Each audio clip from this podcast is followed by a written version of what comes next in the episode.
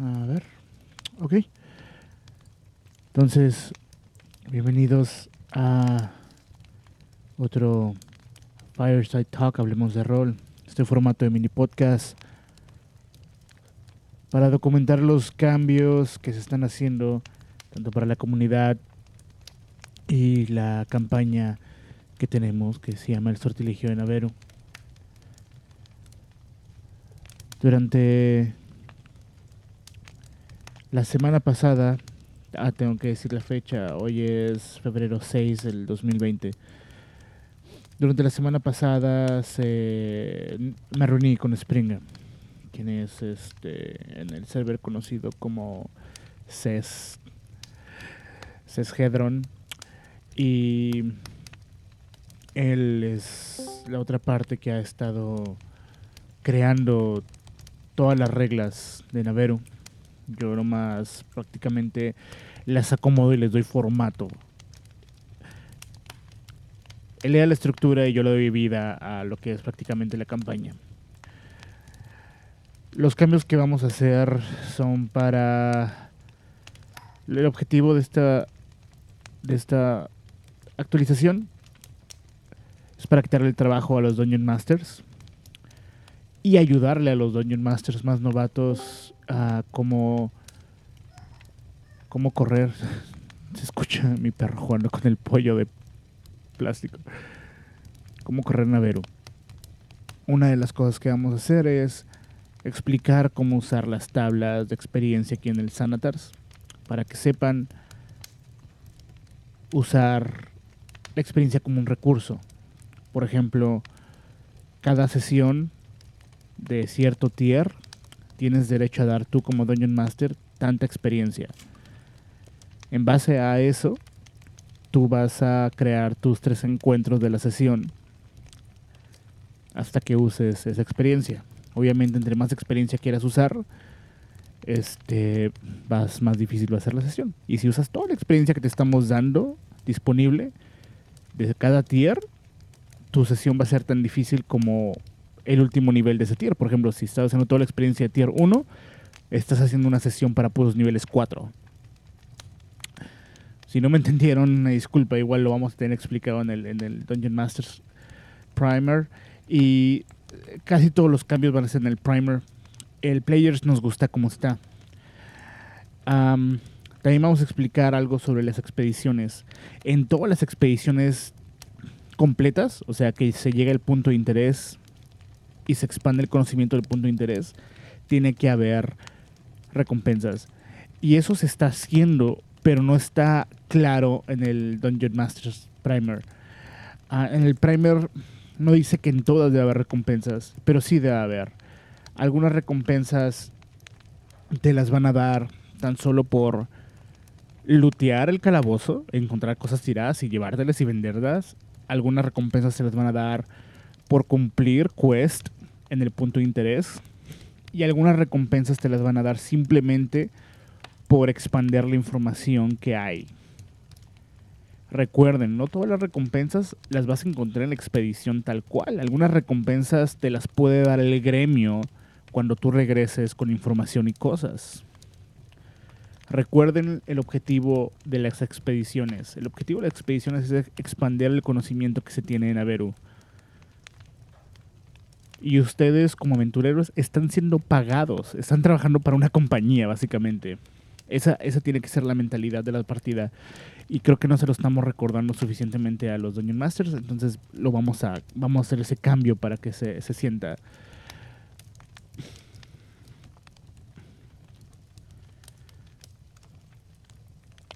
Entre otras cosas, tenemos que decirle a los DMs que cualquier cosa que se cree para Naveru tiene que estar limitada a Forgotten Realms. Eso ya está en el Players Primer, pero no está en el DM's Primer. Y hemos visto muchos puntos de interés con ambientación que no es parte de Forgotten Realms. Y se los hemos recordado, no pasa de que se lo recordemos, pero simplemente no está, no está suficientemente el énfasis que se limiten a Forgotten Realms. Y cuando digo Forgotten Realms me refiero más que nada a Ferun. Porque bien pueden agarrar cosas de Karatur, bien pueden agarrar cosas de Mástica, bien pueden agarrar cosas de Schult. O si nos vamos más lejos, recuerden que la Tierra es canon en Forgotten Realms. Entonces pueden ir a, pueden hacer que los expedicionarios vayan a, su casa en el mundo real y con, los conozcan a ustedes, que es una estupidez, no hagan eso. Entonces vamos a hacer un poco más específicos de cuando nos referimos al Lord de Forgotten Realms, no nos referimos como a todo lo que es canon en Forgotten Realms, porque Forgotten Realms son como miles de libros, novelas y un montón de cosas, y a veces los mismos escritores hacen mierda sus propias creaciones.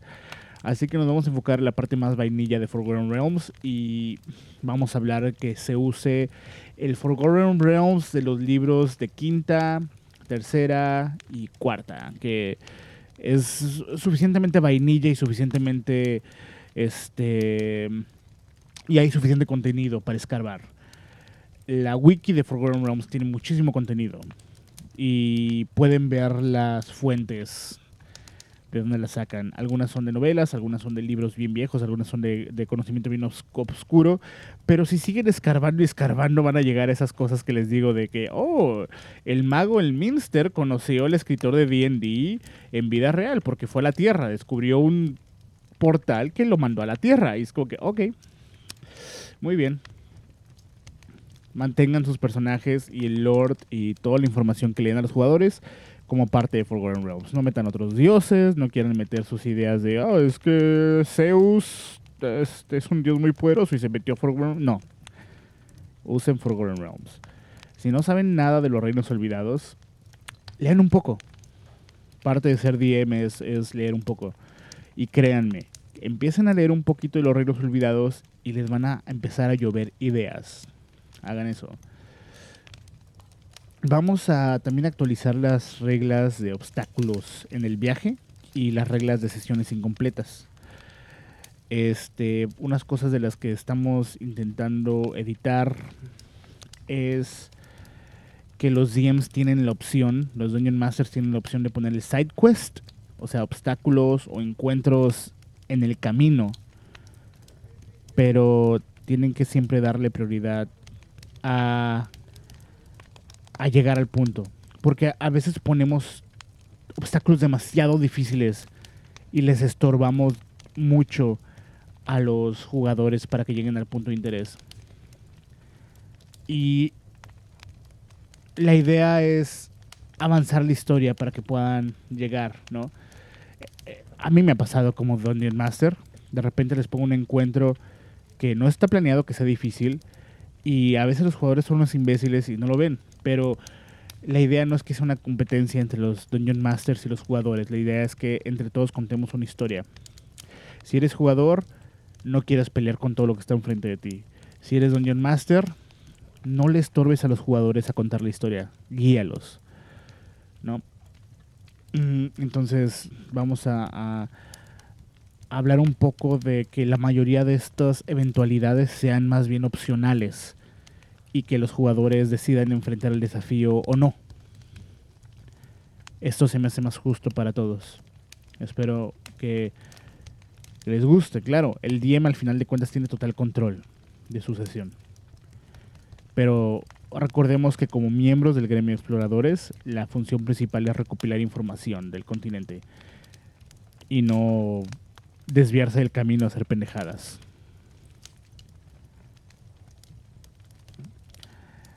También queremos darle oportunidad a los Dungeon Masters de utilizar sus reglas de casa. Cada Dungeon Master corre sus sesiones a su modo. Y si tienen reglas de casa, para que los jugadores sepan, vamos a hacer que las digan de antemano. Una forma de hacerlo es dando el link de forma temprana a su sesión, así todos tienen derecho a leerlas y poniendo un post, ya muchos lo hacemos, yo lo hago, sé que Warhammer lo hace, que Solrak lo hizo en su primera sesión, anunciar sus reglas de la casa. Cada DM es diferente, cada DM tiene todo el derecho de, jugar a su estilo, mientras se respete la estructura de la campaña. Este, sobre todo es porque quiero que los DMs más inexpertos no tengan miedo de probar cosas. Si ves algo que te gusta, pruébalo. Y si no funciona la sesión, eh, cámbialo. Así, por eso les damos la libertad de tener reglas de casa. Mientras que las reglas no vayan en contra de las reglas de Naveru. También casi todos los cambios van a ser para Dungeon Masters, pero a los players les tiene que interesar esto. Usualmente hacemos que los players, bueno, recomendamos que los jugadores lean los reportes antes de salir una expedición. Si ellos, si les vamos a dar esa responsabilidad de leer los reportes, los DMs van a tener que tener esa responsabilidad de crear una sesión congruente a la sesión anterior.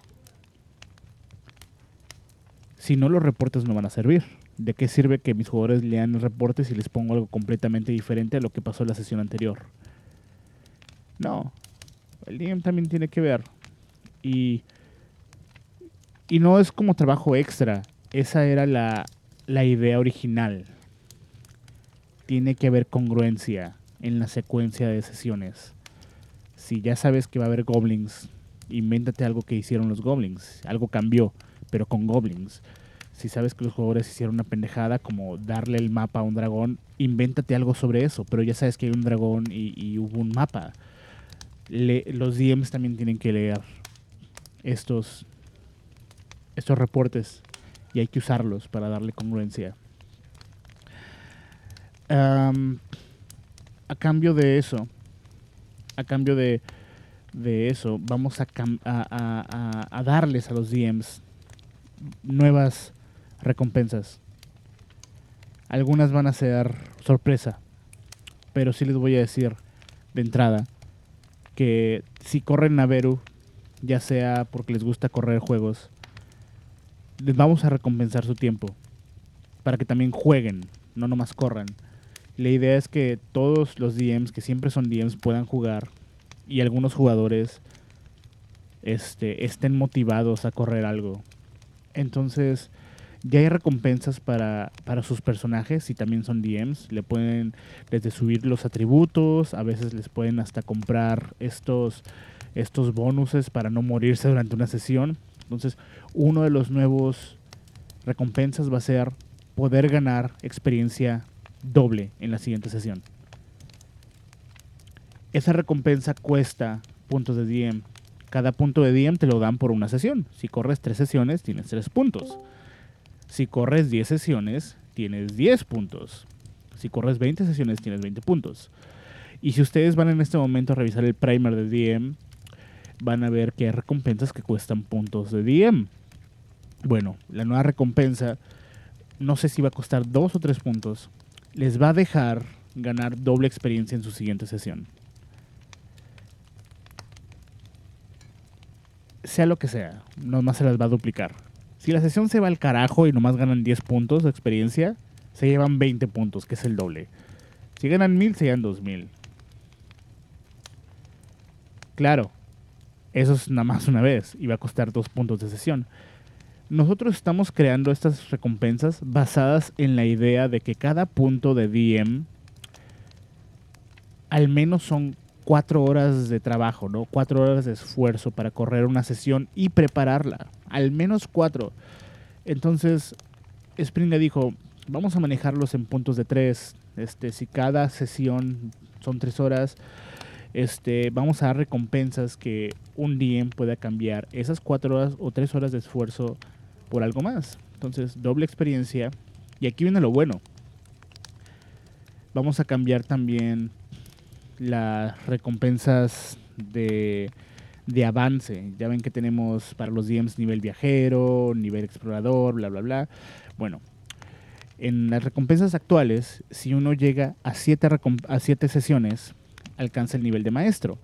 Y por cada 3 sesiones gana un punto de, de héroe para sus personajes. Vamos a extender esto. Ahora, con 7 sesiones, ganas otra cosa, y con 10 sesiones, pongan atención, cuando un DM corra 10 sesiones, va a tener acceso a crear personajes con todo el contenido de Unert Arcana. Así que los DMs con 10 sesiones van a poder hacer personajes únicos y bien fumados. Sí. El contenido de Onert Arcana lo vamos a limitar al Onert Arcana que está en D&D. Esa es la recompensa para los DMs. Corre sesiones, puedes tener personajes únicos en Navero. Únicos, con habilidades que nadie más va a tener.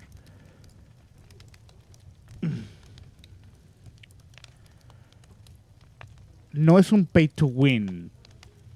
Los personajes ni siquiera. Las, las, las clases de, de Arcana ni siquiera son mejores que las originales. Simplemente son diferentes. Y cuando elegimos hacer que el sortilegio de Naveru ustedes solo puedan usar clases de, de los libros impresos, era para que la gente usara sus libros, para que aprendieran a jugar con los libros que tienen. Queremos que usen sus libros, queremos que consuman DD, queremos que compren los libros y los usen, queremos que ustedes vayan a jugar con sus amigos y sepan usar esos libros. Por eso nuestras prioridades es usar los contenidos impresos oficiales. Los DMs que ya tienen 10 partidas ya, tienen, ya van a tener acceso a esta recompensa en cuanto hagamos la publicación oficial. Los DMs que ya cumplan con esto ya pueden hacer personajes así. Por cierto, hablando de clases, en cuanto hagamos la publicación, el artificio ya es legal en Naveru. Para todos. El artificio ya es legal en Naveru para todos. Sobre razas nuevas. Las razas nuevas van a ser una sorpresa. Y honestamente sé que me van a querer escupir en la cara cuando publique las razas nuevas. Pero va a haber razas nuevas, sí.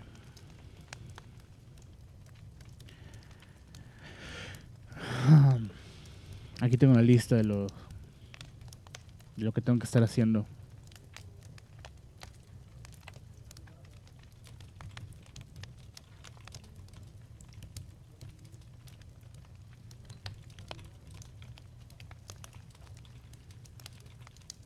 Lo siento, me puedo escribir porque me está diciendo Springa que viene para acá para terminar todo esto en este momento. En lo que estamos hablando, Wizard of the Coast acaba de publicar nuevas clases de Onert Arcana. Las nuevas clases es el bardo del colegio de creación, el clérigo del dominio de unidad y el sorcerer del alma mecanizada. Acaba de, acaba de ser publicada. Si estas clases son publicadas en D&D Beyond, estarán al alcance de todos los Dungeon Masters que quieran jugar con esas clases. Hablemos un poco de ellas porque están bien interesantes. El, bardo del colegio de creación, al parecer, puede. tiene una habilidad que se llama ah, la canción de la creación. Donde él puede hacer aparecer notas musicales flotantes. Y cuando hace su inspiración bárdica, puede, puede crear estas notas y las notas hacen diferentes efectos. Tiene la nota de destrucción, la nota de protección y la nota de ingenio. Y estas notas mágicas flotantes tienen esos efectos inmediatamente después de usar su inspiración bárdica, como este hacer daño extra, ayudarte en tus saving throws o hacer cosas con tu check de habilidad. Entonces, son interesantes como las mecánicas extra que están creando con el bardo. Ah, pero no les ha salido completamente, así que no los puedo acaban de salir en, lo que me preparaba para para hacerle este, este, esta grabación, acaban de salir. El clérigo de, de, la unidad está bien interesante porque al parecer es un clérigo basado en la idea de, de unir gente, unir personas en la comunidad, en la familia, cazar personas. Está basado en dioses de la comunidad para proteger aliados y crear unidad entre la gente. Me gustan las clases con temáticas interesantes como esta. El Sorcerer del Clockwork Soul o de alma mecanizada, no sé cómo llamarlo en español, de alma de cuerda, está basado en el plano Mecanus, que es el plano del orden. Y ahí hay un dios llamado Primus, que es el, como una especie de dios que crea como un montón de robots, que son los Modrons. Y al parecer tu personaje tendría como un ancestro Modron, de alguna forma. Y tienes magia como mecánica basada en, en el orden. Entonces es un sorcerer que usualmente nosotros... Es como lo opuesto a Wild Magic.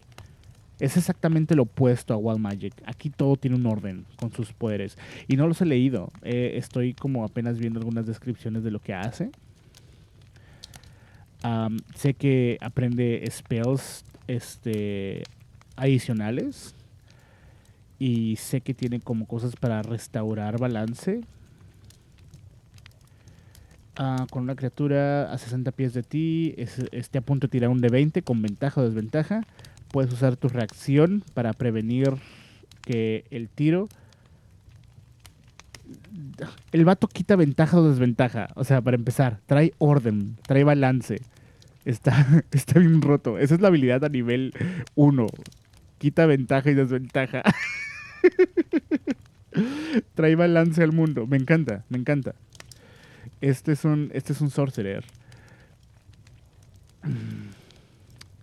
Bueno, déjenme asegurarme de que estas clases estén en D&D Beyond.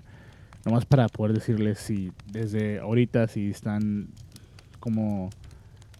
Si van a ser parte de, de lo que los DMs van a poder usar ya con 10. No, pero en D&D Beyond ya hay varias subclases de Unart Arcana. El Sorcerer de D&D Beyond ya tiene la mente aberrante, ¿no? Ya es uno. Uno de mis favoritos es el del Fighter. El Fighter en D&D Beyond, en Unart Arcana, puede ser el guerrero psíquico o el Rune Knight.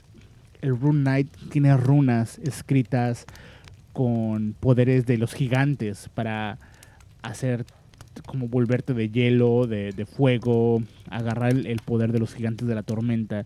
Y esas runas las tienes inscritas ya sea en ti o tienes piedras con, esos poderes. Está bien interesante el Rune Knight y es del Fighter.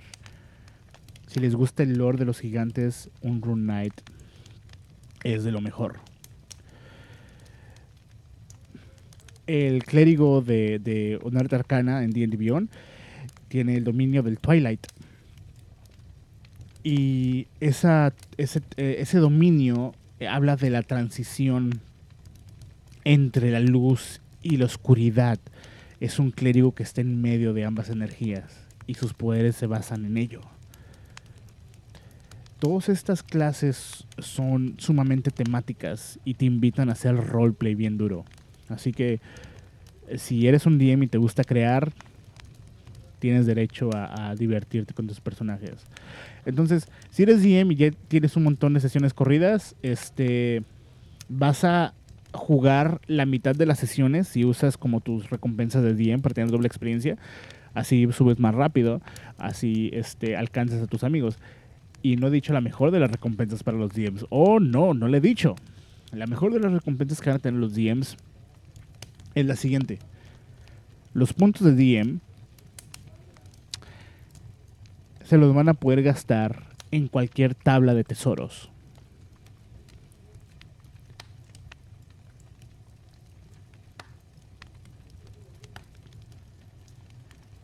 Si ven al Player's Primer y ven los costos de las tablas de tesoros, ustedes pueden tirar en cualquier tabla de tesoro. Gastándose sus puntos de DM. Si ven una tabla que cuesta 5 puntos, ustedes gastan sus 5 puntos de DM bien merecidos por 5 sesiones y tiran la tabla de tesoros para uno de sus personajes. Eh, ¿Cuál es la limitante? La limitante es la misma regla de Naveru que le afecta a todos. Necesitas tener un personaje de ese tier para ganar recompensas de ese tier. O sea, solo puedo tirar en la tabla de tier 3 si tengo un personaje tier 3.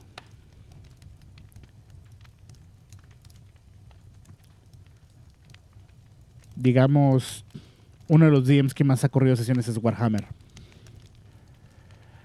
Ella debe tener como unos 15 puntos de DM.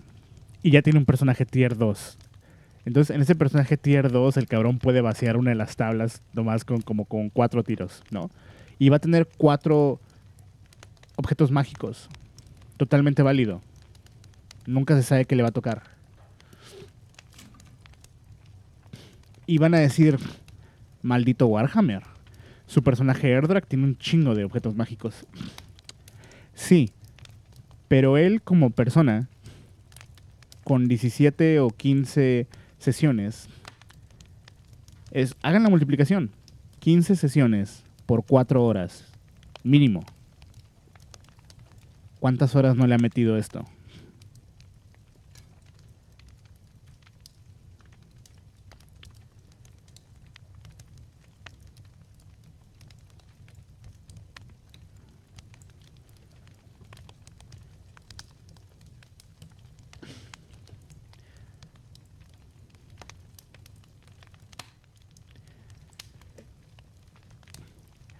Queremos motivarlos a ser DM. Queremos que valga la pena ser DM. No vas a ser. Tus personajes no van a ser mejores solo por ser DM. Vas a tener más oportunidades de hacer cosas. Y tus personajes. Este. Van a. Van a ser populares de cierta forma porque la gente va a querer ir contigo a las, a las expediciones, ¿no? ¿Con quién quieres ir? ¿Con ese güey que se acaba de bajar del barco? ¿O con aquel cabrón que tiene una armadura más dos y un one of healing y no sé qué chingaderas más? ¿Con quién quieres ir a la expedición?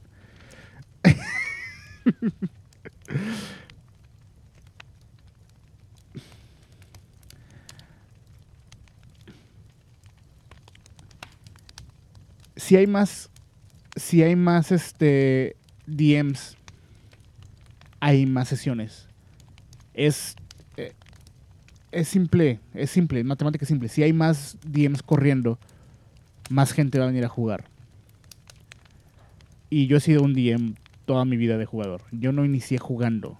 La primera vez que leí un libro, a la primera vez que me senté a jugar, me senté a jugar como Dungeon Master. No supe lo que era jugar hasta como cuatro años de haber corrido D&D. Eh, la primera vez que encontré a alguien que, que me pudo correr un juego para mí fue como cuatro años después. Y no estoy quitándole mérito a los jugadores, pero sí entiendo la parte que hay que motivarse para ser DM. Hay que agradecerle a los DMs por hacer el trabajo. Y si les das el crédito que merecen, los DMs van a esforzarse más en las historias. A veces la, sola satisfacción de saber que tuviste una buena sesión es suficiente.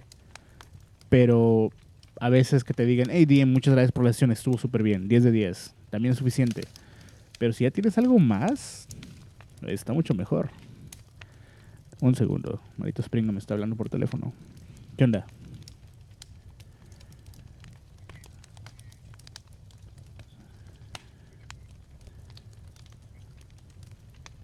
Sí, adelante, estoy, sí, estoy grabando el Fireside Tag en este momento, así que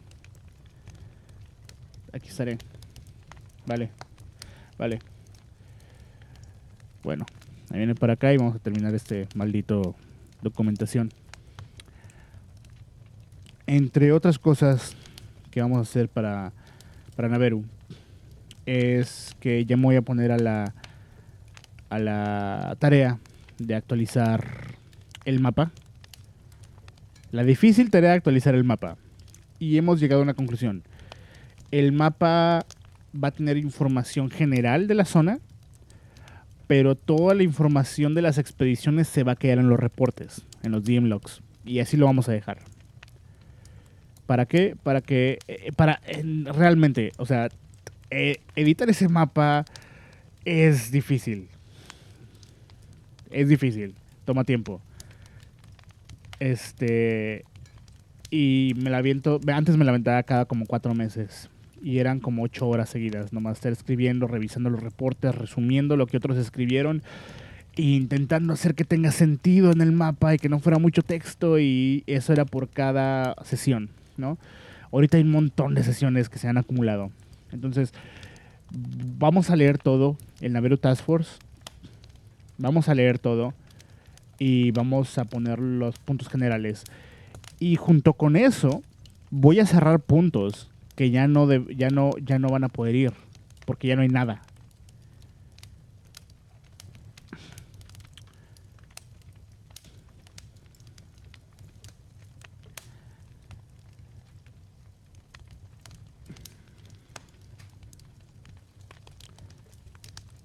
Bueno,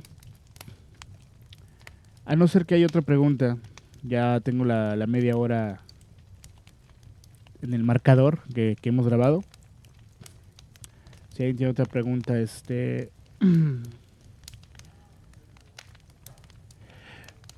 A ver, pregunta. Ah, ¿No queda más fácil dejar una descripción del lugar por punto y hacer un log de cada uno por aparte? Es exactamente lo que vamos a hacer. Es exactamente lo que vamos a hacer. Tenemos un canal para DMs que se llama Scriptorium. Y en Scriptorium, si tú eres un DM y acabas de crear un punto, nos das detalles de ese punto. Detalles que no les vas a dar a los jugadores y que no vas a poner en reportes, porque a lo mejor no descubrieron todo.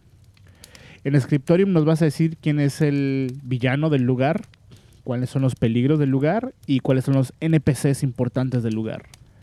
¿No? En un cuadrito chiquito. Nos lo vas a decir todo. Y yo voy a tener esa información y voy a tener la información del reporte y así puedo crear una, una, una sesión interesante. Y créanme, mucha gente que crea puntos de interés, ¿no? Cree que es más fácil crear un punto de interés que darle seguimiento a un punto de interés creado por otra persona. Mis mejores sesiones de Naveru han sido dándole seguimiento a ideas de otras personas. He visto muchos DMs haciendo lo mismo. Ellos crean sus lugares, y los conocen a, la perfección, pero brillan, brillan de una, de una forma bien estremecedora cuando buscan cómo crear una historia que ellos no crearon y buscan cómo arreglarla y, los, los ves en sus mejores momentos, dándole ese seguimiento a puntos que ellos no crearon. Entonces vamos a mantenerlo así. Voy a mantener el mapa más simple para que la gente pueda ver el mapa, darle clic a un punto, saber de qué se trata en general y luego vaya a los logs y los lea si quiere. Así de simple. Entonces, en esta actualización vamos a trabajar con los DMs. Los jugadores están bien, los jugadores están perfectos. Vamos a trabajar con los DMs y vamos a hacer que, que les interese jugar como, como Dungeon Masters. Y la idea es que los jugadores que nunca han corrido algo corran para que los DMs podamos jugar. Esa es la idea de todo esto, que todos puedan jugar, todos. Y que la gente que quiera correr, que corra. Yo creo que las reglas son suficientemente simples para que todos puedan correr. Digo, hasta Ángel corrió algo.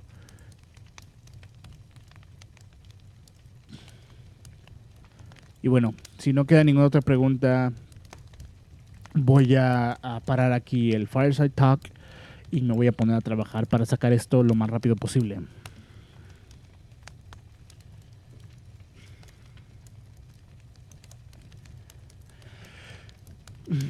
Bueno, pues gracias por escuchar. Los que llegaron tarde van a poder escuchar esto en un rato que lo suba a la página. Y cuídense mucho. Un besito.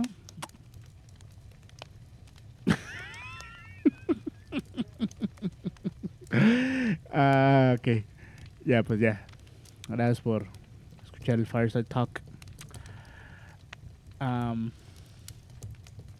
febrero 6, 2020.